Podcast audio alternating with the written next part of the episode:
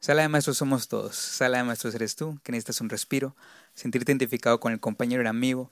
Espacio donde platicas de todo un poco, donde él y la maestra dejan de ser docentes frente a grupo y se convierten en el ser humano lleno de historias, errores y experiencias. ¡Ah, su perra! Y eso que no se lo sabía. Este, dudé de mí mismo, pero creo que he aprendido algo nuevo. Ya.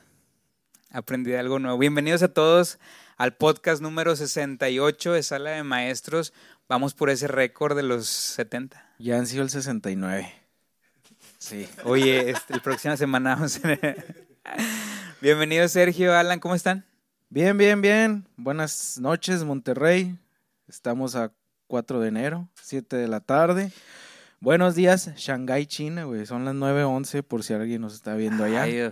Clima londinense. Clima este, en Monterrey que estamos aquí a 15, 16 grados más o No, menos. hombre, menos. 13 grados. Se antoja, bueno, este, aquí el producer está tomando un café. Se antoja un café del ir al Starbucks. Y sí. Y Alan- planear. Alan anda en bata. Esas Sí. batas de Televisa. Y con su café en la mano. Es, es clima planeador. Uno, no, no se te antoja planear con este clima. Jamás, jamás. Va a Con ningún clima, no es hay un clima que, que sea a planear en la escuela. En la casa no. O sea, si llevas mucho tiempo que no planeas en tu casa nunca. Sí, tengo O sea, que no haces nada de la escuela en tu nada, casa. nada. Si acaso pasar los promedios. O sea, nada más. ¡Ah, su madre! It. Un, se vienen por nosotros. eh. Fue un gusto, Planeta Tierra. Muchas gracias al productor que, que se preocupa por Perdón. que todo esto se sal- salga muy bien. Bien, este pues. Qué bueno que, que iniciamos el año. ¿Cómo te la pasaste en estas fiestas de fin de año? Fin de año estuvo tranqui. Este, ya dejé mucho la fiesta, la bebida, porque somos humanos fuera de, de la escuela. Y me la pasé tranquilo. Dos, tres bebidas. Sí, ¿verdad? Ya le vas bajando el ritmo. Sí, a la Hoy, es- hoy he escuchado a unas compañeras que dicen, no, es que yo siempre voy a seguir en la fiesta y que siempre me va a gustar andar en todos lados. Le digo, sí pasa, lo que pasa es de que cambias más que nada de ambiente. O sea, es, es bien andar en el ambiente de fiesta, pero si le vas bajando. No, sí, sí, sí, sí, pero hay veces que digo, ay, güey, ¿cómo aguantan? güey? O sea, porque cada fin, fiesta, fiesta. Tenemos fiesta, amigos fiesta. que cada fin, Saludos a los de Mérida. saludos a los de, ¿cómo se llama aquí? saludos a Lozano Estudio. Gracias, aquí estamos grabando en Lozano Estudio muy a gusto. Bueno, pues vamos a empezar el día de hoy, Alan, este, con, ¿tú cómo te la pasaste antes de empezar y ahora sí de lleno este, este icebreaker que estamos haciendo? No, yo muy tranquilo, ya para la una ya estaba dormido, güey. Tú sabes que soy un hombre nuevo, ya adiós la bebida tanto. Este, hey, saludar antes de que se vayan a Ari Alvarado, a Luis Enrique Flores, Vale Pedraza y ah no, Yale Pedraza y a Yunuen Valenzuela. Que dice Yunuen que dónde venden esas playeras. Mi compadre. Ese les vamos a dar informes, quédense, vamos a rifar unas. Dilo ahorita, se va a salir. Pues manden un inbox, manden un inbox a Sala de Maestros. Es que manden un inbox a Sala de Maestros y no quédense, ahorita les explicamos más, nada más. O sea, ahí les paso el contacto y la próxima semana tienen su playera. De... Pero tienen que venir por ella. Oye, están muy solicitadas en TikTok, la verdad. el la día gente en TikTok jueves está- y se toman una foto con el locutor. No, De no, negro. no. Eh, Ah. Topillo. Oye, Topillo. este, de hecho, vamos a empezar a grabar los miércoles, se me hace algo que no les he dicho y a ver qué, a ver, ahorita lo checamos. El Bueno. jefe. Oigan, El este, CEO. El día de hoy vamos a hablar de un tema, yo quería empezar con todo el 2024 y quería empezar con ustedes platicando, porque creo que yo que dentro de las cosas que más urge o de las cosas que más este, la gente quiere saber es la cuestión de la disciplina en el salón de clases. Entonces yo creo que es un tema trascendente y es un tema de importancia, tema que se debería tratar en el, en el Consejo Técnico Escolar. No sé si lo traten ustedes, Sergio, o sea, o que lo traten en las escuelas normalmente acerca de, ya ves que se, se hablaba antes de la buena convivencia Sí, fíjate que sí se toca. de las prácticas de la buena com- algo así era, ¿no? Perdón. En los consejos técnicos sí me ha tocado que platicamos de los indisciplinados o las estrellitas de cada, de cada grupo y ahí platicamos lo que pasa, platicamos, que lo vamos a ver más adelante, el por qué a lo mejor los niños reaccionan así, por qué no están quietos, por qué a fuerza se portan mal, por qué no se pueden controlar y a fuerza están molestando a alguien. Sí, pues hay muchos factores. Yo creo que podemos arrancar desde ahí, Alan, ¿no? ¿No crees? ¿Cuál crees tú, Alan, que sean factores importantísimos para detectar o que sepamos que tengamos un alumno con indisciplina, por ejemplo? ¿O te acuerdas, de, te acuerdas de, a fuerza de alguien en tu salón, en tu secundaria, en tu primaria, que era el más indisciplinado? Sí, y fíjate que no ha cambiado mucho eso de, de pues no es por estereotipar, pero en mi infancia el desmadroso, el grosero, el que se peleaba, era el que se iba en transporte, llegaba a su casa, él ya traía llaves, porque llegaba a su casa y estaba solo. Ya, sí, sí. claro, claro. Pa- papás que o no había un papá o no había mamá, pero cuando llegaban ya era de noche. Sí. Este era el que se la pasaba en la calle, llegaba el otro día contando que fui a la casa de tal, a la casa de tal, y yo, ¿qué? ¿Te dejan salir? No, pues Eso era muy cool, güey, antes, pero no notabas el otro lado. Ándale. Lo que pasa, Sergio, que muchas cosas que nos, que nos pasaban en la primaria, a nosotros, al maestro, a los compañeros indisciplinados, por así decirlo. ¿Tú fuiste indisciplinado? Me pregunto. Eh, no, No, este, promedio. no entendíamos, o no sé si tú entendías que puede decir en aquel entonces, es que es por algún factor psicológico, es que es por algún factor socioeconómico, es que es por algún factor de la familia. O sea, realmente, yo por ejemplo tenía, un, tenía amigos en mi escuela, o sea, yo estaba en escuela pública y era, pues sí, como a veces lo cuentan en los stand-ups, de que era una... mm, un manicomio los recreos, o sea, era, era una matanza. Si alguien salía herido era normal. O sea, era peleas, eran amenazas, era bulear. Jugábamos voto con, bueno, eso era otra cosa, jugábamos voto con aluminio, cosas que hoy no se Con podría el hacer. bote de frutzi, güey. Con el bote de El bote de. Fruitsy. Jugábamos el juego que se llamaba el Samba Baño, güey. Ah, nosotros sea- jugábamos al burro bala. Pero, pero ese no te lastimaban tanto, o sea, ¿no? Sí, güey, porque te tenías que pegar en la pared Ok. y luego Ah, ya, claro. parado y luego se iban acomodando agachados y tenías que aguantar cuando te tocaba un gordo. Persona con sobrepeso, para saludos. Este, oye, lo que pasa es que sí había en mi escuela, yo tengo detectadísimo, uno de ellos de hecho ya falleció en la cárcel y todo, o sea, sí había conflictos. Era el típico que se enojaba, era muy bueno jugando fútbol, pero si iba perdiendo, agarraba el balón y empezaba a golpear a los demás. O sea, nadie le quería llegar en el, en el recreo. Oye, ¿por qué lo Este, metieron a la cárcel? se peleó, o sea, era conflictivo afuera. Irónicamente, a ese a esa persona, digo, espero que si todavía está ahí o algo así, que no me reconozcan, pero se llama, le decían caníbal. Súper A lo mejor Raya escuchó de él alguna vez. No. Bueno, ese vato, o sea, a ese vato le decía, o sea, el apodo más buleador del mundo era caníbal. Oye, Así yo, era com- bien yo cabrón, comparto la idea de, de Ray, güey. Hay raza que... Es que no, no, no, no es eso. Ah, bueno, déjame te digo, ahorita Sí, platicamos. bueno, sí, sí, sí. Este, mm. A ese vato le dicen caníbal porque mm, lo pusieron en una obra de teatro en la, en la escuela, en la asamblea. Y el vato Y era el caníbal. Lo, le pusieron literal un pañal, su mamá o alguien lo subió, pues éramos niños. O sea, sa- sacas que tenemos ocho años. Simón. Le pusieron un, un, un pusieron un cuerno, un hueso, y le pusieron un pañal. Entonces, pues todos se rieron de él y eso como que también alimentó mucho su odio. Entonces se, se le ¿Cuántos queda años tenían? 8 o 9 años, se le Ah, queda el apodo y, y ya pues fue el buleador. Realmente pues aparte había reprobado año, en aquel entonces se podía reprobar Sí. año, nosotros teníamos 8 9 y él ya tenía 11, entonces pues sí había una diferencia de importante y aparte pues realmente nadie se quería meter con él. Man, con el Con caníbal. O sea, de hecho, de esos vatos, entre esos vatos hacían conteos de que hay 400 alumnos aquí en la escuela y yo le pongo a 399. Así, hacían cuentas bien cabronas esa, esa raza. Pero bueno, mm, más allá de la anécdota, yo creo que hay problemas de trasfondo y yo no comparto con ustedes, digo, porque pues no me hizo nada directamente, pero pues sí hay muchos factores. No manches, caníbal. Yo digo que está fuerte eso, güey. O sea, Es que se junta el todo, disfraz ¿no? que te puso tu propia mamá para que vayas a la asamblea. Oye, ¿cómo le vas a poner un pañal a un niño de 8 años? Ajá. Habiendo tantas cosas para. para. creativas. Sí, y y yo me acuerdo mucho de él en el- cuando se peleaba lloraba. Ah, Ese vato pues de es que coraje, de coraje, coraje. Todo lo que traía guardado. Fíjate que a mí, a me pasaba eso. Cuando, según dice que me iba a pelear en, en la secu, eh, o que me hacían enojar, lloraba, güey. Pero era por lo mismo de, de que traes cositas ahí adentro y que no hayas, hayas cómo sacarlas. Pero no, yo no fui indisciplinado, fui promedio, o sea. Y en, y en las, y en tus, pero en tu secu, o sea, sí había, ¿estuviste en pública también? Sí, yo sé. Bueno, ¿qué te acuerdas que, o de la raza que te acuerdes tú que era indisciplinada, por así decirlo, en tu secundaria? Pues había uno que, de ahí de la colonia, que le, que, que le decían, todavía existe el güey, pero ya se regeneró, él sí ya. le decían el Sony. ¿Por qué? No sé.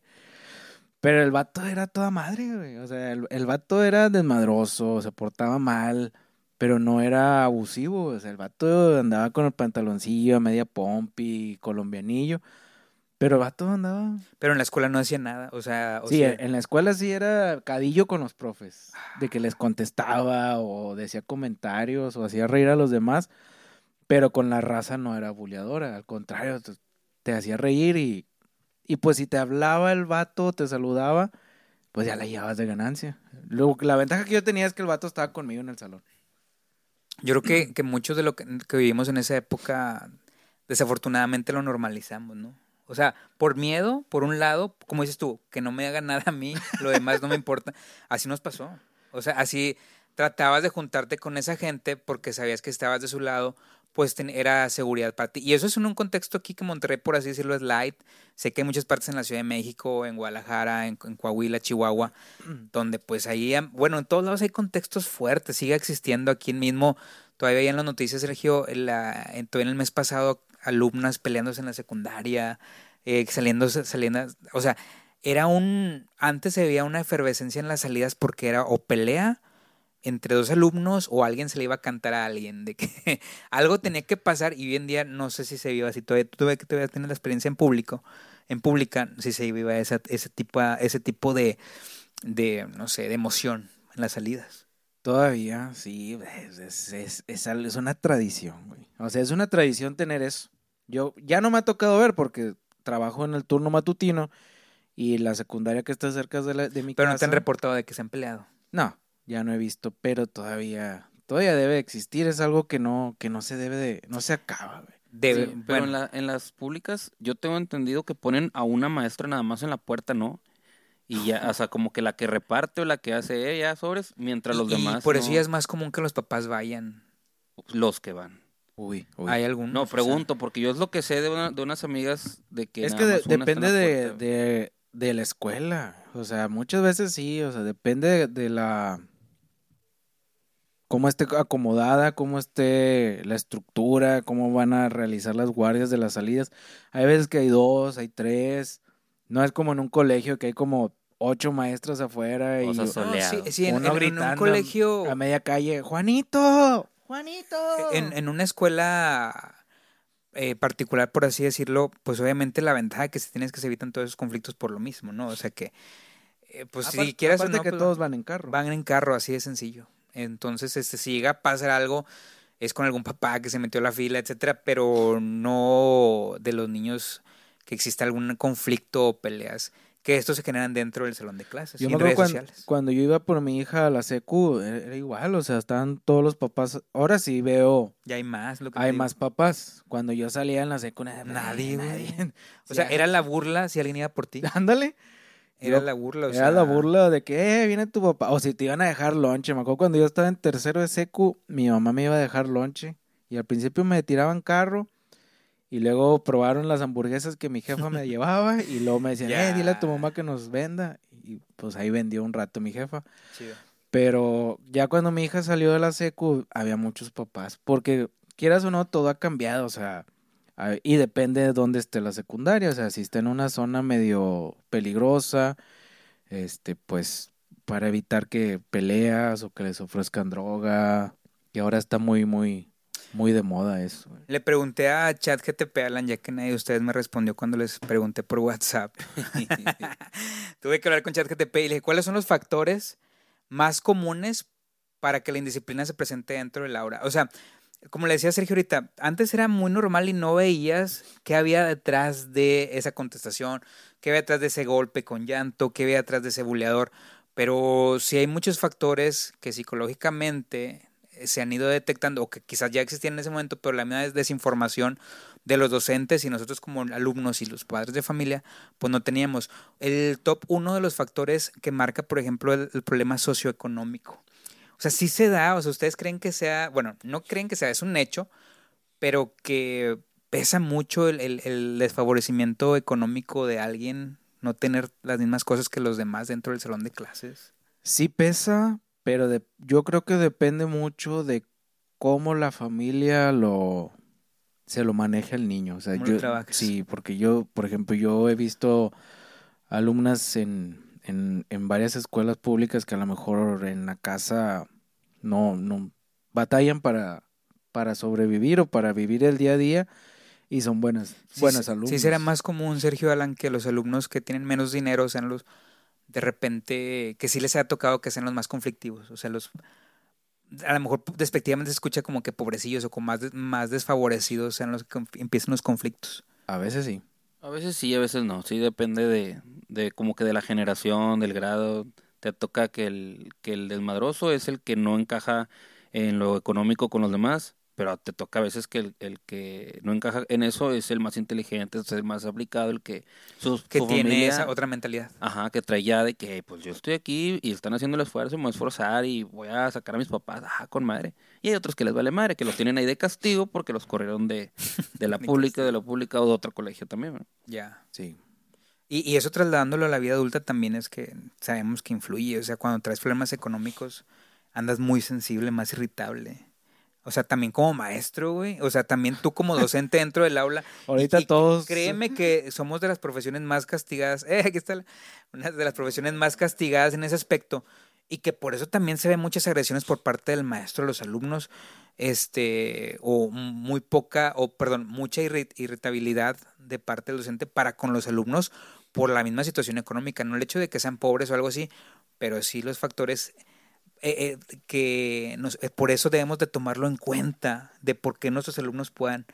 Aún así, estando en colegio, Sergio, fíjate qué pasa, yo les he platicado con los alumnos, de que si tus papás también tienen deudas, güey, y ellos se dan cuenta que sus papás, y más por el estilo de vida que llevan, alumnos de las escuelas particulares, pues también tienen ese estrés que puede ser pasado por sus papás. No es lo mismo de lo que a lo mejor pueden pasar los tuyos, que decir no tengo que comer, a decir ahora no me compraste esto, este Kinder sorpresa que yo quería. Pero quieras o no, son factor, es el factor que influye para que te puedas poner de cierta forma muy estresado. Son diferentes problemas, diferentes vidas sociales, me imagino.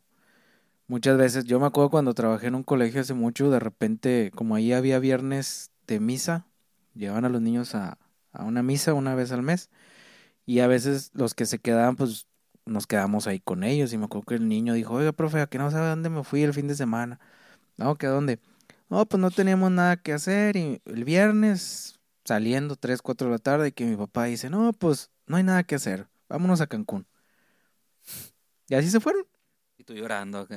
y yo, se fueron viernes, sábado y domingo regresaron es a lo que voy de que el tipo de vida que llevan los, a lo mejor algunos alumnos de, de la escuela particular y que de repente resienten esas carencias, por decirlo así, de que ya no hemos ido a la playa ya y se dan cuenta que los papás las y las externan. Son, las externan y son diferentes carencias que a lo mejor para uno sería, ay, no manches, o sea, qué chido, acá rato vas eso, a la Ya ha sido muchas veces y en las otras es como que... Ah". Pero los problemas socioeconómicos, los problemas familiares, dónde vivas, quién viva contigo, muchas veces influye demasiado en la vida de los niños, que ahora nos damos cuenta porque antes, cuando nosotros estábamos en la primaria, no había un gabinete de apoyo, no había un maestro que se preocupara tanto por ti, porque antes el maestro con un grito solucionaba todo y el, más tremendo se aplacaba porque se aplacaba. Y ahora no, ahora ves a uno, ves a... Ahora es como los niños con discapacidad. Antes en la escuela veías a lo mejor uno que otro niño con lentes, uno si acaso con síndrome Down. Y ahora hay muchos.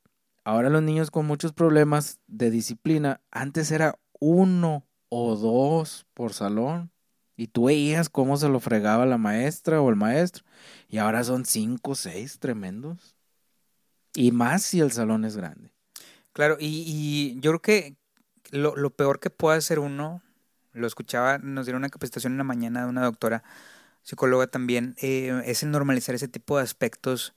Y es, es, es también bien sabido, Sergio, que los alumnos se adaptan al ambiente en el que ellos van a trabajar. Es decir, si tú pones a un alumno indisciplinado en un salón donde todos se portan bien y respetan a la maestra, respetan el ambiente, quieren aprender qué es lo que va a pasar con ese alumno buleador, indisciplinado, muy posiblemente le cueste, pero a la larga se va a hacer como los demás alumnos. Correcto. Y viceversa, si integras a un alumno que a lo mejor es promedio o a lo mejor de buen desempeño académico a un ambiente, un contexto donde no hay donde hay muchas faltas de respeto.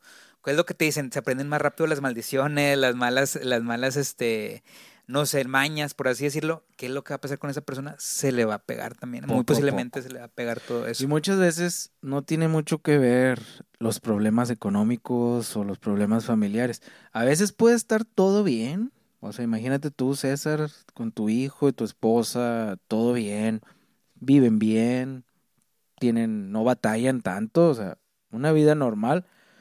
Y a veces de tanto que consienten al niño, el niño por eso es un cadillo en el trasero en la escuela. O sea, muchas veces el niño vive bien, pero como los papás todo le dan, ay, me acordé de mi hijo, este, todo le dan, todo de que papá quiero esto, tenga, papá, llévame aquí, eh, venga. A veces también por eso son tremendos. Bueno, yo ahí ya trasladándolo, yo creo que ya ahí cuando dices tú no hay algunas ciertas carencias o cuando tiene todo, está completo dentro de la casa, creo yo que ahí corresponde mucho al, al docente. Cuando hay una falta de estructura dentro del salón de clases, cuando no hay reglas establecidas, y llámese reglas, pues yo creo que más allá de decir no, no, no hagas, no hagas, no hagas o haz esto, creo yo que se sepa la forma en que va a trabajar, qué es lo que tiene que hacer y esté programado para aprender día con día cada que entra, Creo que eso es mucho de lo que los alumnos tienen y por qué suceden muchos de los conflictos dentro del salón de clases. Es que me está diciendo, es que se me quedó viendo feo porque me pasa, o sea, cuando en ratitos que a lo mejor pues es, un es un puente entre clase y clase, por así decirlo, un break que tú haces como que para que respiren, pero estos breaks los malinterpretan y pues se ponen a jugar y el problema es de que no saber interactuar vienen los problemas. Cuando el maestro no tiene pues una clase preparada desde ahí. Yo creo que vienen los muchos de los problemas de, indisciplina. Cuando no tienes un control de grupo, no tienes una conexión con tus alumnos. Creo que esa es la primordial. Y de hecho, ahorita vamos a platicar de la disciplina consciente. La, la conexión con el alumno es lo primordial al, al principio de la relación o del encuadre que puedas hacer en una relación maestro-alumno, alumno-maestro. Eh, al no haber eso, pues sucede esto. Dices tú, no le falta nada en, casa ahora porque acá no se pone a trabajar como debería. Que, eso era lo que se nos estaba pasando. Le estábamos culpando mucho a la ausencia paterna o padres que los chiflan mucho, pero también a veces los maestros la regamos o la riegan en que ya como tienen este estereotipado al niño, ah, él es el desmadroso, él es el grosero, siempre todo lo tratan mal, no lo dejan. El día que se le ocurre como que quiere participar, lo ignoran. Este, ese tipo de cosas que muchos maestros, ya por ser el, el, el, de la mala fama, siempre siguen tratándolo mal. Entonces, pues menos el alumno le, le va a echar ganas, menos va a querer interactuar, que es algo que pues en otros podcasts lo hemos dicho. Digo, un día trata diferente a esos, un día a esos alumnos, un día trátalo diferente, trátalo como al más inteligente, trátalo como a la niña que siempre es amable y todo. Y va a decir, ah, chinga, porque este güey siempre trata bien este por qué no me gritó, este por qué me tiene aquí al lado de él, así, y algo cambia, algo cambia, es una función que muchas maestras no han querido agarrar o adaptarse a, con ese tipo de alumnos o alumnos conflictivos. Muchas veces es porque pensamos que voy a batallar, no va a cambiar. Ya está así, que batallen en, si a la, la que siempre escuchamos, si a la mamá o al papá no le importa, ¿por qué me voy a andar desgastando? Y sí pasa, o sea, yo lo he dicho, compañeras, o sea, y lo dejas ahí, lo dejas ahí, lo dejas ahí rezagado, rezagado. Tristemente nos rendimos porque en algunos casos en casa no te apoyan. O sea, el niño se porta mal, como el meme de yo no voy a donde no acepten a mi hijo y el niño colgado en la tele Colgado en la tele. y que nomás dice la mamá, bájate de ahí, papi. No, papi, eso no. Muchas veces así son mamás, de que le llama la atención, le llama la atención. Profe, lo castigué, no lo dejé ir a entrenar al equipo de fútbol. Ah, qué bueno, señora, ¿cuánto tiempo? No, nada más un día. Ya se portó bien hoy, ya lo dejé ir.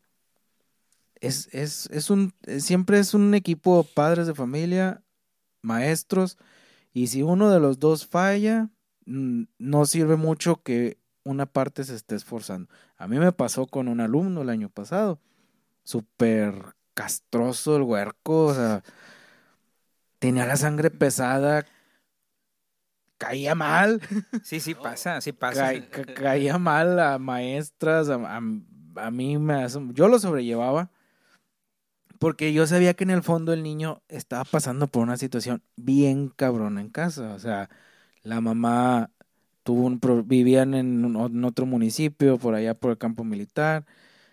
Se separan, tienen problemas, creo que hubo algo de violencia, demandas, se regresan acá con los abuelos y en ese lap- yo creo que no tenía ni un año de separados los papás y la señora ya se había embarazado de otro pelado.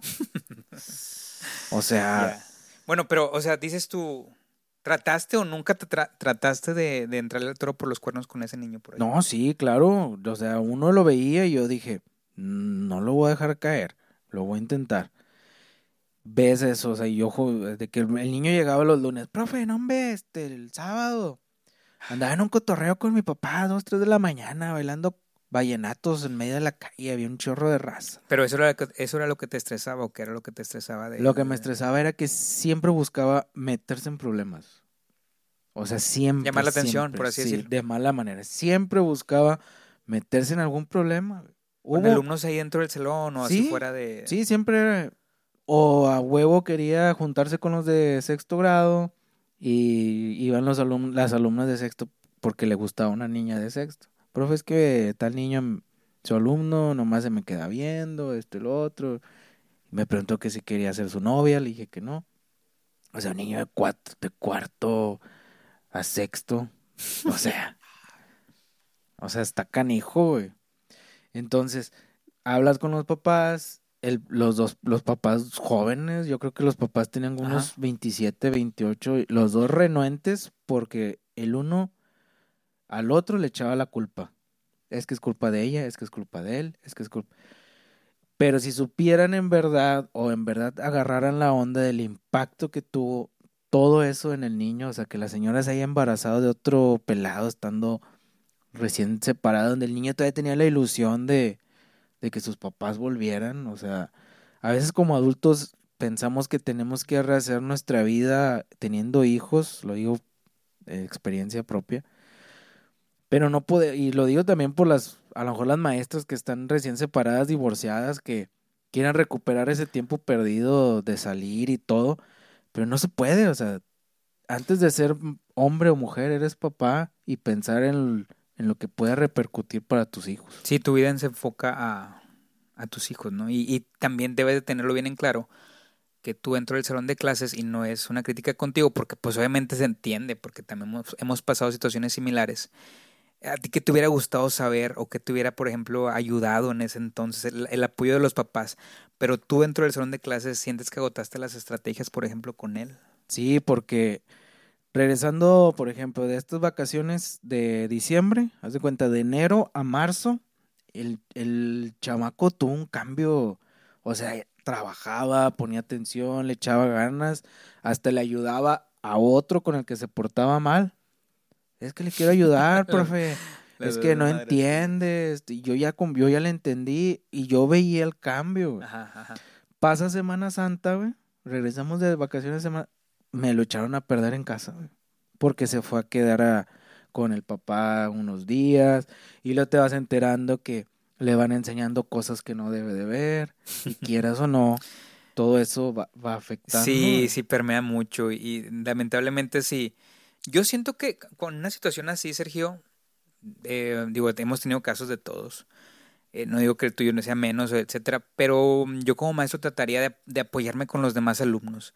Cuando veía cuestiones disruptivas, y es lo que te digo, creo yo que influye mucho el ambiente, y no, no te digo que con esto tu ambiente no sea bueno, pero también si tú permeas con los demás alumnos, los buenos comportamientos, por así decirlo, o los comportamientos aceptables dentro del salón de clases, pues pueden ayudar a esto. Definitivo, y no, y no digo que no, tiene que ver el hecho de cómo se comporta en casa y que pues te lo manden con otro chip al siguiente día.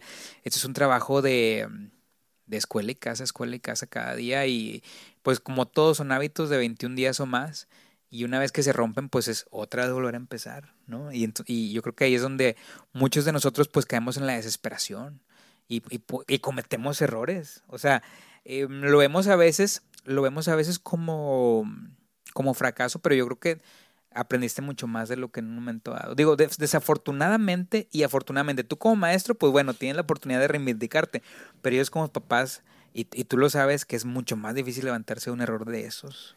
Sí, entonces intentamos ayudarle, hablamos con los papás, hablé, hablaba yo con él, la psicóloga de la escuela hablaba con él, entonces la psicóloga decía, él es un adulto, o sea, el niño se involucró bastante con, en los problemas de sus padres y, y del padrastro.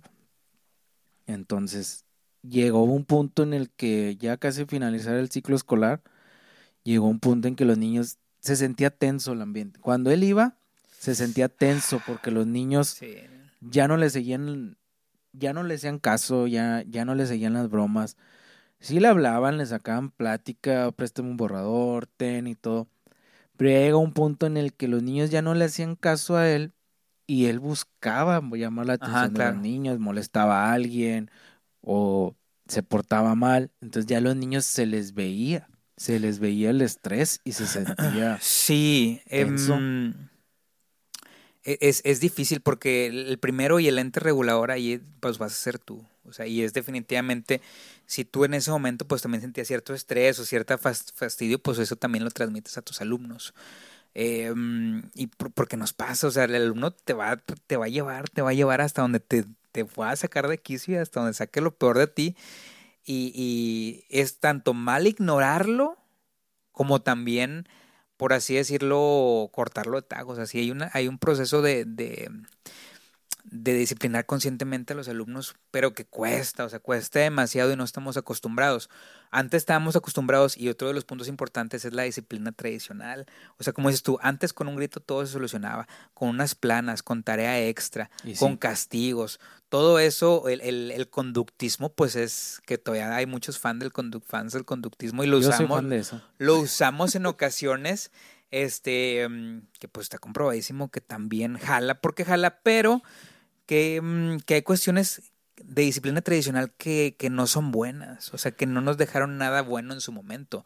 O sea, esta, esta cuestión de, mm, de, de estímulo y castigo, pues también, quieras o no a la larga, afecta a las personas y a los niños. Sí, no, o sea, no sé si afecte, porque, bueno, ahora que los, los no sé en, con ustedes en la particular, pero muchas veces llegan los niños bien tremendos en la pública y y con compañeras, conmigo, de que no, al principio de que no, no me lo toque, y luego ya pasan los días, no, ¿sabe qué? Qué bueno, ha cambiado, compañeras que me han dicho, no, hombre, el ciclo pasado, desastre total estos niños, ahora conmigo totalmente diferente, los, las mamás, de que tiene libertad maestra, usted lo que quiera hacerle al niño, por mí no hay problema. Eso está padre, porque te dan la te dan esa autoridad que hemos perdido los maestros a través de la década. Entonces, sí se puede y sí sirve. O sea, sí de que no, no vas a tener recreo, no vas a tener educación física. Al principio les duele y luego ya se acostumbran, ya se quedan como que chin, ya, ya la regué, ya. No, de que, de que es una forma eh, efectiva, es una forma efectiva y no lo dudo. Pero crees que, crees que sea la mejor, por ejemplo muy, o sea, muy particularmente, ¿ustedes creen que ese sea lo, lo, correcto, lo que se debe hacer con alguien, a como está la sociedad hoy en día que no, Yo creo que, no se les puede tocar? en mi pensamiento, en mi opinión, mía, de mí, aquí hazme close up, yo digo que sí. Yo, yo. Yo digo que sí porque tenemos niños cabrones, chiflados, o sea, que no te hacen caso tanto al hijos, sobrinos, primos, vecinos Y que les falta esa nalgada, ese cintazo, güey. O sea, ¿no preferirías el diálogo antes de hacer eso? no, hombre, pinche diálogo me lo. No.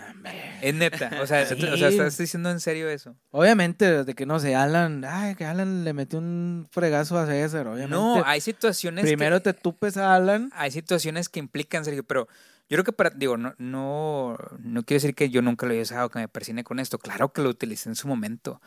Y me ha costado mucho el cambio. A lo que voy con esto, y tú lo, tú lo sabes, porque también tienes mucha experiencia. Alan también lo sabe, que más allá de ser reactivos, este, hay que ser preventivos en todo aspecto. Yo creo que una mala conducta para que se presenten este tipo de cosas, un golpe, una contestación, o lo que ahorita lo vas a leer, por ejemplo, ahí, pues hay cosas detrás, como todos estos factores que hablamos, pero que también tú como maestro y como lo pasaba con este niño lo detectabas y que sí, definitivamente hay con quien no funciona, eso sí no te lo voy a decir. La, al- el- ¿Me la estás disciplina diciendo que tú eres el maestro miel? no, no soy. O sea, César yo, yo, lo estoy, yo estoy Castillo. cambiando mucho y, y estoy trabajando mucho con la disciplina consciente. Em, hay tres pilares en este aspecto, en esta forma de disciplinar a los alumnos. No es fácil, repito, y a lo mejor quizás en personas no, en ciertos alumnos no funciona. Uno de los factores, el primero, el más importante es mientras tú estés calmado, o sea, que recuerdes que tú eres el ente regulador y si tú estás calmado, eso lo vas a transmitir a tus alumnos. Un maestro estresado, una maestra estresada, una maestra que esté gritando en, constante, con mucha problemática de estrés que todos cargamos, pero que no lo regule dentro del salón de clases, muy difícilmente va a, poder aplicar una disciplina consciente con su grupo. ¿A qué voy con esto? Me ha pasado y me pasó.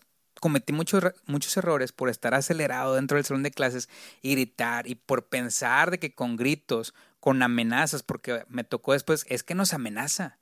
Ya no es un me está previniendo, es me está amenazando. Si no acabo esto, eso es disciplina tradicional. Si no acabas esto, te va a pasar esto. Si no Cristal. acabas lo otro, te va a pasar lo otro. Y eh, hay opciones, hay formas eh, que pueden cambiar y moldear a los alumnos de mejor hacia futuro. Cuando tú utilizas el conductismo, cuando utilizamos el conductismo, porque lo utilicé mucho tiempo, ¿qué es lo que tenías como resultado? Alumnos eh, muchas de las veces sumisos o muchas de las veces reprimidos a lo que tú les dijeras. Y, lo dicen en muchas partes, o sea, ¿qué es lo que forman ciertas escuelas? Pues líderes. ¿Cómo formas a un líder? Dejándole tomar sus decisiones. Creo yo que la disciplina consciente, que vaya, tiene mucho trabajo y hay mucho, o sea, cuando tú empiezas a tomar algo, cuando lo pones a poner en práctica, no es un arte de magia, no digo que sea lo mejor, vas a batear mucho. Pero cuando tú dejas al alumno tomar sus propias decisiones, creo que es mucho mejor a que lo estés reprimiendo y decirle, no hagas esto porque si no te va a pasar lo otro. Puedes utilizar las opciones y creo que eh, vamos a, a decir, dentro de las herramientas que hay que dar a los alumnos es la toma de decisiones, pero que ambas sean positivas. A ver, niños, ¿quieren salir al recreo? Sí. ¿Quieren salir a, este, a dibujar algo? Sí, ok. ¿Qué les parece si acabamos la página 51? Ah, ya les dice dos opciones positivas y que eso a ti como persona también te libera endorf- dopamina, que es, o sea, vaya, te vas a, vas a sentirte tranquilo contigo mismo de que la decisión que estás tomando es buena y va a influir para algo positivo en un futuro. Pero bueno, esto es un poquito nada más de lo que es un todo la disciplina consciente. La conexión, como te decía, es primordial también, que es el segundo pilar, es estar conectado con mi alumno desde el encuadre que tengas al principio y que tú lo sabes que eso es importantísimo. Con, no con todo se logra, eso sí. No con todo se logra, pero si tú lo permeas en la mayoría y ya, ya nomás dices, es que ya nomás es uno o dos, ya la llevas de gane, ¿sí me entiendes? O sea, porque después el salón va a mm, envolver a esos alumnos que te faltan. Pero la conexión que hagas con tu grupo, que yo sé que tú lo haces muy bien y que no lo has platicado aquí, lo haces inclusive mucho mejor que yo y Alan también lo hace mucho mejor que yo en ese aspecto. Creo yo que en eso ya lo tienes este pues un paso un paso adelante que otros que no lo que no se nos da tanto ese feeling. Y por último es tomar los conflictos que tomar los conflictos como forma de enseñanza. Todo conflicto que aparezca en el salón de clase es una oportunidad para aprender. A mí me criticaba Rocío o me hemos platicado de que, "Oye, es que una alumna se paró y lloró y me reclamó." Y me dice, "César, es que ¿por qué no la sacas del salón y platicas con ellos?" Ay, bueno, ahí sí. Entonces, más allá de oírle al conflicto, yo en lo personal lo que estoy tratando es, a ver chicos, no pasa nada. Es un problema que está sucediendo aquí en el salón de clases, podemos arreglarlo. se puede ahorita, porque me ha tocado, y más este ciclo escolar, que me ha tocado alumnas de que lloren o por el estrés, por, ¿Pero sobre por todo por, por estrés académico, Ah. que es otro de los factores. Acá eso es otro tipo de, de estrés Ah, sí, cierto. que eso hace que los alumnos no les gusta tanto la presión o no les gusta que los estés presionando. ¿A, a quién, a quién le va a gustar que le digan, eh, hazlo mejor, edítame mejor, edítame mejor? Pues claro que te vas a sentir presionado y a la larga pues me vas a terminar me Pero es que, vaya, volvemos a lo mismo, güey. O sea, ve- como diría el meme, son, son niños, güey. vivimos en una sociedad. Son niños. O sea, es que aquí no lo puedes poner en contexto. Es un grupo de alumnos. A un grupo de alumnos. Es algo que te cuesta tiempo, Sergio. O sea, parece utópico. Y para mí ha sido también, no, tío, ya lo domino a la perfección. Es algo que tienes que, que tenemos que poner en Es práctica. que sí está bien, sí está bien. Las técnicas que, que, que usas, que las mi compa la sacó de los dos, los tres libros que está leyendo al mismo De hecho, fue un tiempo. curso que, que tomé el mes pasado. O sea, sí está bien utilizar diferentes técnicas, tácticas, estrategias, como le quieran decir, para la, la disciplina de los chiquillos. Pero cuando se ponen, yo creo que muchas veces ahora ya los, los muchachos no quieren batallar, güey. O sea, para mí un, Ni los maestros tampoco. una, un, una escenita de drama, de lloriqueo, muchas veces para mí es como que, oye, cálmate, o sea, es un simple trabajo, échale ganas, no te van a... Creo que están haciendo ni están haciendo alumnos o estamos están haciendo niños débiles, güey, para la vida. Yo siento que es que no es pasarle, Sergio. Yo creo que no es, yo yo es importantísimo no confundir y no confundir a los que nos lleguen a ver o escuchar que no tanto es permitirles todo, sino que con los niños se puede dialogar y con los niños también tienen tantas cosas que nos pueden decir. Alumnos, te- niños de la edad que tú quieras hasta adolescentes, por ejemplo. Tus alumnos, aún así en otro contexto, sabes que son muy capaces y mucho más capaces de los alumnos que puedo tener, por ejemplo, yo en, en alguna escuela de muy alto nivel. Eh, capacidades las tenemos todos. Oportunidades, pues ya, eso es otro tema. Pero si tú empiezas a formar más líderes y menos alumnos sumisos, creo yo que a la larga tú vas a ver los resultados también con tu grupo. Yo no te estoy vendiendo esta idea de que sí, aplícalo mañana. Simple Quiero, sencillamente. quiero comprar el curso. Eh, sí, te lo paso. lo, te lo podemos descargar y, y es, es largo, son, son muchas horas, pero todavía es mucho más fa- fatídico ponerlo en práctica. Porque luego para esto también tienen que enseñarles, tienes que enseñarles a los niños cómo funciona el cerebro.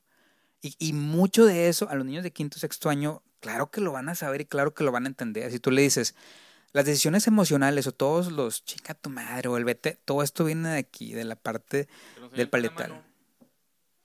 Es que hay uno que te lo enseñan así que con la mano, de que esta es la parte de acá y no sé qué. ¿No te lo Bueno, no, acá son tres partes. Bueno, obviamente cada quien tiene sus teorías, pero por ejemplo, muy, muy pocos de nuestros alumnos, o sea, nuestros, eh, toman las decisiones con la parte de enfrente, que es la parte ejecutiva. Muchas de las veces, e inclusive también como nosotros, nosotros vas manejando, vas manejando tu carro y lo haces con la parte de enfrente del cerebro, no lo haces con las emociones, que es la parte en medio, o con tu parte de supervivencia, que es la parte de atrás. Entonces, muchas de las reacciones malas, golpes, gritos, pues es la parte de la supervivencia del cerebro. Y si tú le enseñas al alumno, obviamente que implica mucho tiempo, mucho trabajo, es tu cerebro funciona de esta forma, creo yo que va a estar consciente, Alan, si dejas de comer más azúcar, vas a estar en mejor forma física. Ah, ok, pues ya le enseñé a Alan que pues comiendo bien, pero claro, es tiempo y es eh, a qué horas voy a ver matemáticas. Pero créeme que si, si le empezamos a meter un poquito más a, a, esas cuestiones, creo que vamos a tener alumnos con mayor resolución de conflictos a tener unos alumnos sometidos. No lo niego, todavía utilizo mucho conductismo cuando es necesario y digo, saben qué tarea extra si no se callan, pero yo hasta a veces me siento anticuado. O sea, me siento anticuado ya usando, porque quieras o no, es una te tendencia de que viene de los 50, de los 40. Pero funciona. Funciona, claro, y como funciona la traducción en el inglés. O sea, aprender inglés traduciendo funciona, pero pues es antigua. Antigua no quiere decir malo. A lo que voy con esto es, es bueno, es, es bueno probar diferentes técnicas o estrategias y saber sobre todo que nuestros alumnos pueden hacerlo mucho mejor y dejar de formar estas generaciones de cristal a generaciones que sean pues más responsables de los de sus actos y que sean que se detengan antes de hacer algo. Le voy a decir algo al maestro. Ah, no, espérate, estoy pensando con la parte emocional. Oye, no, ahórratelo y mejor di algo así. Pero bueno, o sea, son es es solamente es una variante, pues, no es la no es la Biblia tampoco lo que estoy diciendo, o sea, simple y sencillamente es una variante que que me que precisamente este ciclo lo empecé a utilizar no me ha resultado al 100%, he batallado mucho, he tenido mucho conflicto, es muy difícil tratar con los niños hoy en día, muy difícil y luego Con lo- los padres también. con los papás, pero pues hay que venderle la idea de que es lo mejor es este que, que pues ya ves que ahora se prioriza mucho más cuidar sus emociones.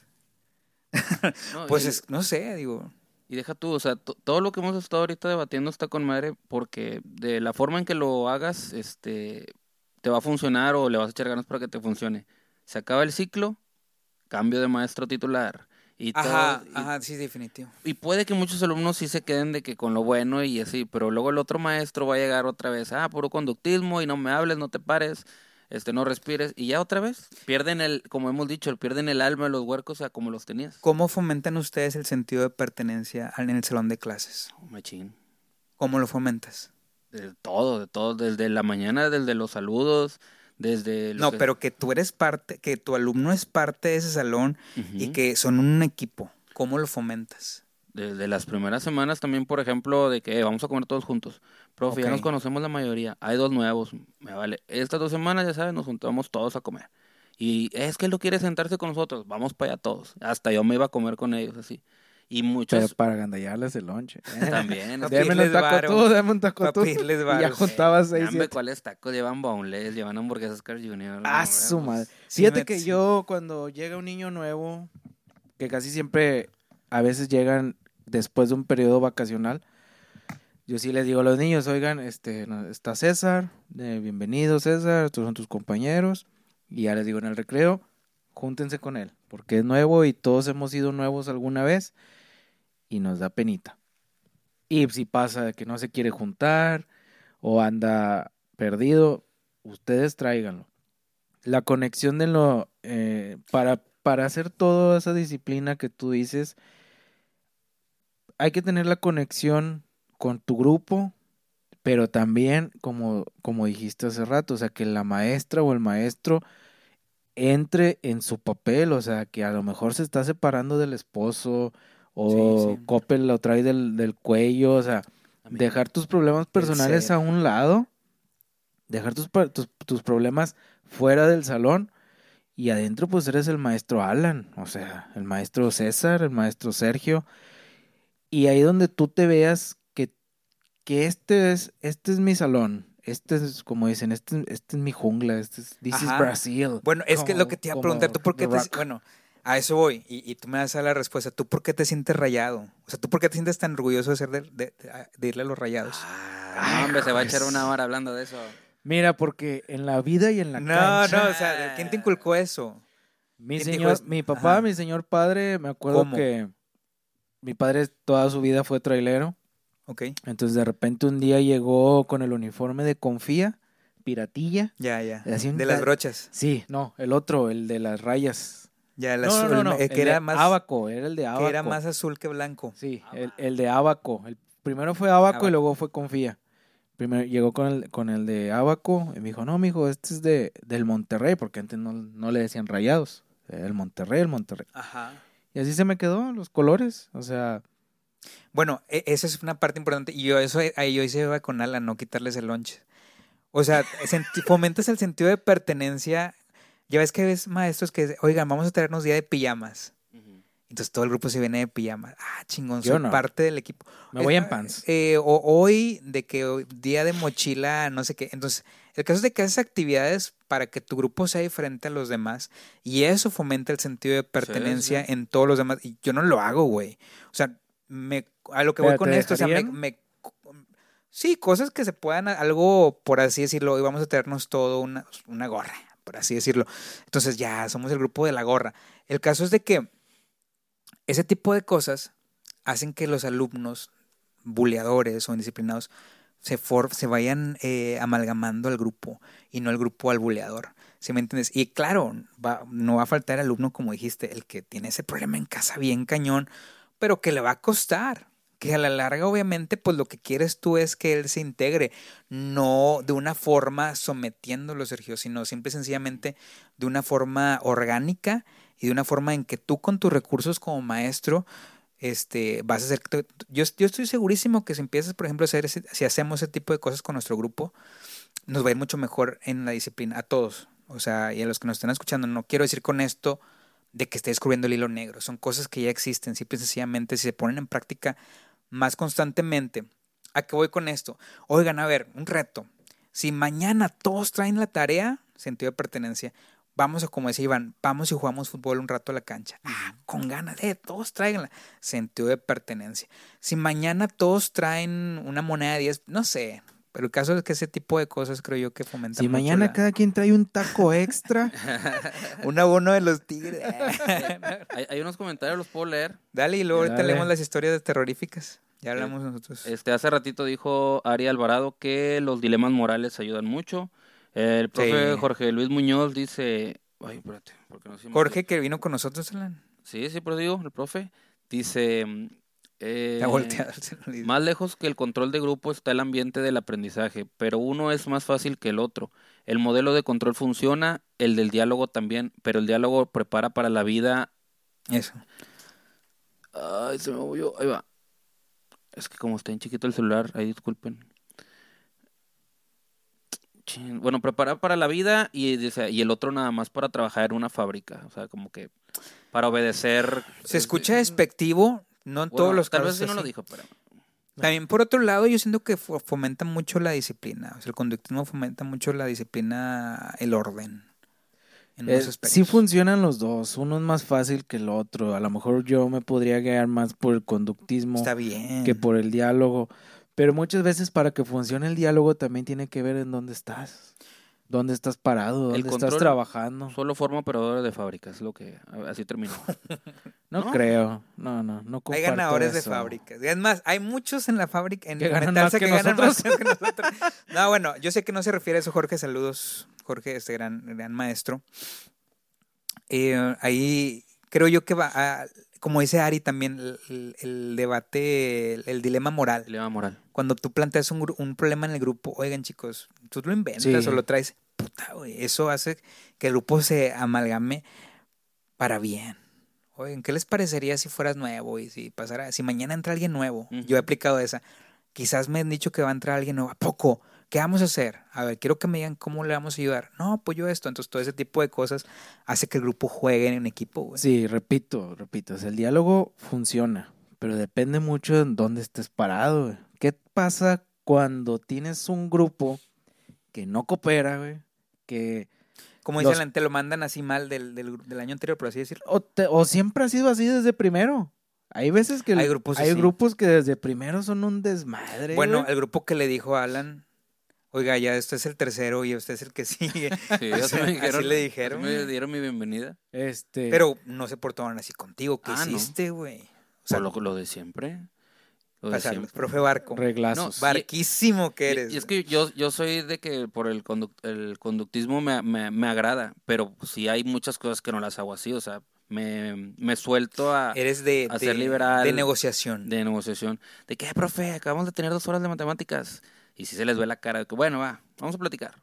Obviamente, si entra mi coordinadora y ve que estoy platicando, si ven las cámaras, pues también. Barquísimo que eres. Pero. Aplique la de abran la libreta, ah, hagan como que están trabajando y yo voy a escribir algo y mientras platicamos. Pero a la otra que vas, ese, güey, sí hay que trabajar y doble. Ah, no, pues sí, se la debemos. Sobres. La, la del fútbol la dijiste, yo les, les prometía que me los llevaba a la cancha si en el, en el quiz lo pasaban todos. Hay muchos sistemas, no sé si llamarle sistemas educativos o, modelos educativos que, que, consumen al alumno bastante, y como dices, quizás esos grupos que dices que vienen así. Sí. Para bien y para mal, Sergio. o sea, que no les han ayudado, en, nunca le ayudaron a ese grupo a, a trabajar como un equipo, nunca le ayudaron a ese grupo a tener sentido de pertenencia, a tener una conexión verdadera con el docente. Y creo que se puede hacer algo que, que con conductismo y con un poco de todo, ¿verdad? O sea, pero aquí nos contaron también unas historias, Elan, o hay otro comentario antes de que Quedaba el de Sofía Roldán, que nuevamente nos vino a ver. Hace mucho que no nos venía a ver. eh, una estrellita. Ya mejoramos, Sofía. Que de hecho de- ella dice que lo de las pijamas sí funciona, pero dándole sentido educativo, no solo ir a ver Eh, películas. vamos a ver películas. Dice, hay que ver la Va. película y de ahí desmenuzar el Es Shrek aprendizaje. 3. Vamos a ver Doctops y... Oye, pero de Sofía era maestra de preescolar, ¿no? Eres directora y Direct- en Ciudad de México de no pero sé era qué. de presco, ¿no? Oye, este, tenemos una sección que se llama Cuéntale a Sergio. Sí, Cuéntale a Sala de Maestros, donde los compañeros nos compartieron, este, ya para cerrando y qué bueno que se quedaron, eh, historias de terror en cuanto a la disciplina y vamos a ver qué Eso, eso es lo que le digo, o sea, el diálogo funciona, pero depende dónde estés. Yo estoy en contra de todos los que comentaron, para empezar. Dice- Así que voy a decir. El que más me, me sacó de onda fue este. Dice Pero Fernan- así, dale, querido Sergio. Fernanda. Querido maestro Sergio, una vez con un grupo de sexto estaba escribiendo en el pizarrón y algunos no alcanzaban a ver. Así que se pusieron detrás de mí. Bueno, uno me agarró las pompis. Volteé y no supe quién fue. Todos los niños se burlaban horrible y nadie me quiso decir quién fue. Me fui a llorar al baño, me sentí humillada por esos squinkles. Hacemos una pequeña descripción de Fernanda. Fernanda dice que era maestra de inglés en primaria. Quiere decir que trabajaba para el Programa Nacional de Inglés. Después nos comenta que fue a dirección y el director le dijo, son niños. Me veía con cara de que yo estaba exagerando. Ah, güey, qué coraje. Dice, la peor parte es tener que ir a trabajar con ellos todos los días y tener que fingir que nada pasó. Era maestra de inglés, Fuck. que de hecho renuncié por el maltrato de los maestros titulares y directivos. Así que no pude tratar bien con esa situación. El diálogo funciona, depende en donde estés. En este caso, Fernanda, que era teacher de primaria, que como ella hay bastantes maestros de inglés que, que sufren de esto, de indisciplina con los alumnos, malos tratos de los maestros de grupo. Más gacho cuando el directivo no te quiere, güey, porque eres de inglés. No, no, sí, sí, claro. O sea, a mí me pasó como teacher, güey, o sea, Pero, por ejemplo, tú no llevas esos problemas al aula. Y no digo que ella los lleve. Pero es pesado, pero separabas. ¿No? O, o si llegabas también como quiera enojado con tus alumnos. Es que ella no está diciendo que está enojada, ella nomás está, ella está describiendo la mala disciplina de ese grupo de sexto. a lo que voy. Sergio, Alan, es de que en la disciplina consciente sí existen los castigos, sí existen las consecuencias. Pero antes de tú aplicar una consecuencia, hay una serie de pasos que igual un día los platicamos. Son como seis, siete herramientas que tú debiste haber aplicado. No nada más es estímulo-respuesta, sino ya aplicaste la empatía, la asertividad, las elecciones, este, el diálogo, como dices tú, para llegar a la, a la, a la consecuencia. Y una vez que se tome la consecuencia, pues debe de ser una consecuencia que enseñe al alumno a que lo que hizo está mal, que es difícil buscar dentro de los recursos que tenemos porque a veces nosotros mismos estamos muy limitados. Yo me incluyo. ¿Y qué se te viene a la mente? Tarea extra. ¿Qué se te viene a la mente? No hay recreo. Y, elaborar una consecuencia en el momento está muy cañón y sí, sí voy contigo, pero sí existen las consecuencias. O sea, sí Pero, debe haber ¿qué, consecuencias. ¿qué consecuencia le podrías poner a eso? güey? ¿Qué consecuencia? Em, bueno, es, directivo no es- es- es un buen Vamos a es, poner que tú eres Fernanda. es un buen dilema moral. O sea, vamos al salón de clases, me agarraron las nalgas y yo estoy bien encabronado y si reacciono con un todos llevan tarea extra, pues ya es un ganar para los alumnos. ¿Por qué? Pues porque eso no me va a enseñar nada. ¿Qué puedo hacer? Fuck, o sea, es, es bueno platicarlo o sea, con, con ustedes, por ejemplo. Em, hablar, con, traer a los padres de familia eh, a una clase, comentar el problema, dialogarlo y, y a ver si los niños no, o sea, no estás sola, pues, o sea, no estás solo. Muchas de las cosas que te ocurren en el aula puedes apoyarte de compañeros y de hasta los mismos padres de familia saben que el grupo no me está jalando, el grupo estamos haciendo esto, hubo una falta de respeto. A ver, mamás, vengan las 5, 6, 7 mamás del grupo, aquí las quiero. Por así, y bueno, desafortunadamente no tienen el apoyo del director. Pero si me dices a mí, yo haría eso, los junto, aquí es dentro del grupo, pasó esta situación, señor. ¿Ustedes qué harían? Díganme.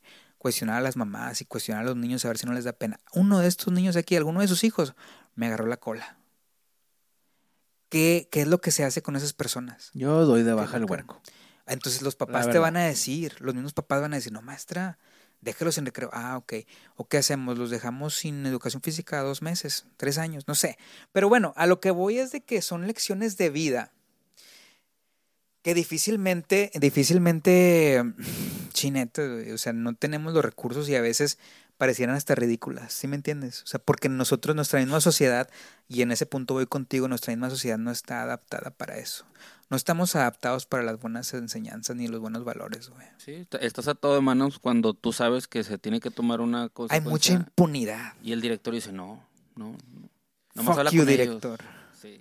Digo, Es, eso es cuando, cuando tienes un jefe, no un líder. Dice otra historia. la última para despedirnos. En secundaria, ese... No, no, no, no. Este está mejor. Dice, ¿por dónde empiezo? Nos dice Esther. Dos niños casi se matan en un juego. Dos, dos niñas jalándose de las greñas mientras estaban decorando el salón. Alumnos golpeando las ventanas con la mano. Salieron con lesiones porque el vidrio cayó en el brazo o la mano. Acoso escolar por una madre de familia una alumna a la que teníamos que esconder para que no la agarrara a golpes en la salida. Y así puedo irme cada ciclo escolar. Este año decidí, después de parar varias peleas, llevarles un juego inflable de gladiadores para que descontaran a los que se traían ganas con unos bates de esponja. La posada fue un éxito. Espero, no, espero que podamos darles un curso de manejo de emociones. Lecciones de vida. Dice, yo soy de bachillerato, una vez le dije a un alumno que guardara su celular para poder Ah, empezar a repartir exámenes y se paró enfrente de mí y me señaló con el dedo índice y me gritó que estaba ocupado y que si algo le pasaba a su, Fuck. a su familia era mi... cu- Ese es un huerco chiflado. Oh, sí. Martirio sí, sí. Díaz, eh, yo que tú, sí, cuando cumple 18 iba y descontaba al morro. Hay, hay muchas, todo eso pasa. No digo que no, o sea, me ha tocado también. He estado muchos, yo no, no, además, no me has estado ahí, he estado en otros contextos. Este, desafortunadamente la llevamos de perder, los buenos. Bueno, a las de maestros, que estén bien, se van a quedar con más, con ganas de más. ¿ya? Sí, a la otra Estuvo Le le- mete- le metemos. le metemos más. Gracias por vernos. Cuídense. Adiós.